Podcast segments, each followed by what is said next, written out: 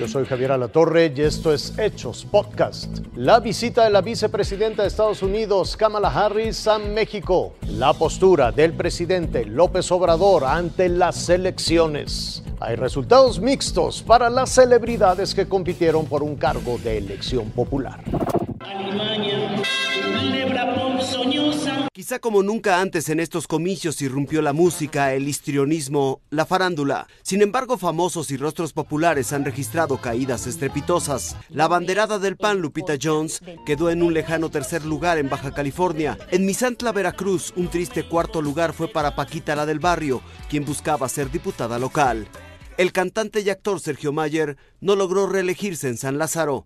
El comentarista deportivo Enrique Garay, quien buscaba la presidencia de Whisky Lucan, y el hermano de Belinda, que aspiraba a una diputación por el Distrito 15 de la Ciudad de México, quedaron en sendos segundos lugares. Otros, sin embargo, se fueron a la lona. Tinieblas, quedó en las sombras del penúltimo lugar por la alcaldía Venustiano Carranza. Peor le fue a Alfredo Adame, quien tuvo el 0.7% de la votación en su distrito, un auténtico insulto. Con mucho ritmo, pero sin nada de votos quedó Héctor Hernández, ex vocalista de Los Ángeles Azules en Iztapalapa. Muy triste estaría José José por la votación que obtuvo su hijo, el 1.4% de los sufragios, en la elección para diputados en Azcapotzalco.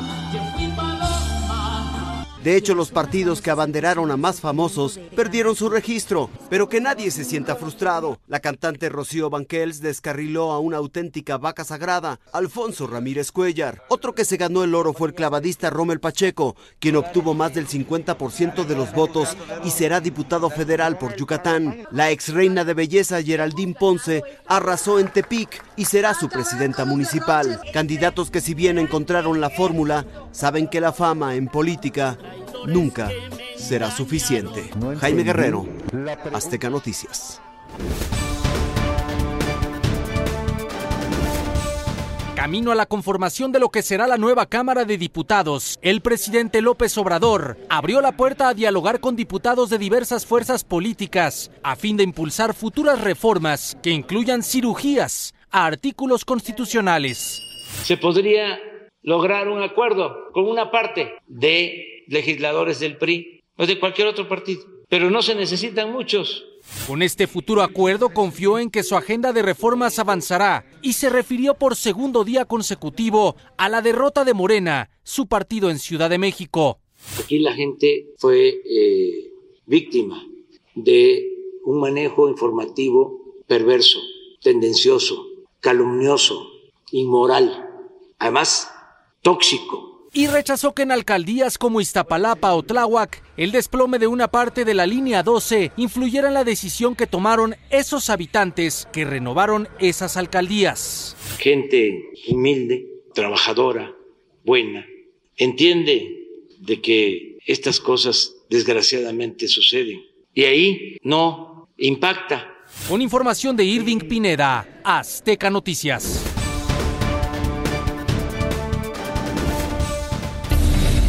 Elementos del servicio secreto, un avión de avanzada, vehículos blindados y un gran despliegue de seguridad caracterizaron la visita a México de Kamala Harris, la segunda al mando de los Estados Unidos.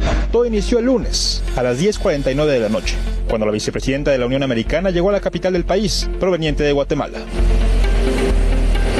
En medio de un fuerte dispositivo de seguridad, la trasladaron a su primer morada, un hotel en Paseo de la Reforma.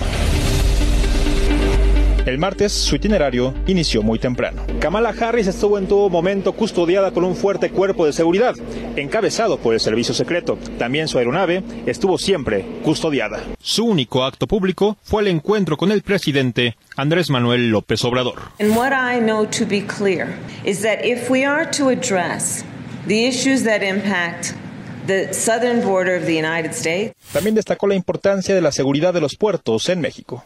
We talked about agreements around security.